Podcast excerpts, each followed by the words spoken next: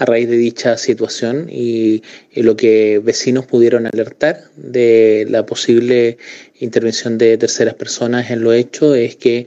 se dispuso que fuera eh, personal experto al lugar eh, personal del Laboratorio Criminalística de Carabineros. En paralelo también se pidió al personal de la sección investigativa policial de carabineros para que desarrollen diligencias investigativas tendientes a empadronar testigos y determinar si es que hay personas que pudieran tener algún tipo de eh, injerencia en el inicio del incendio.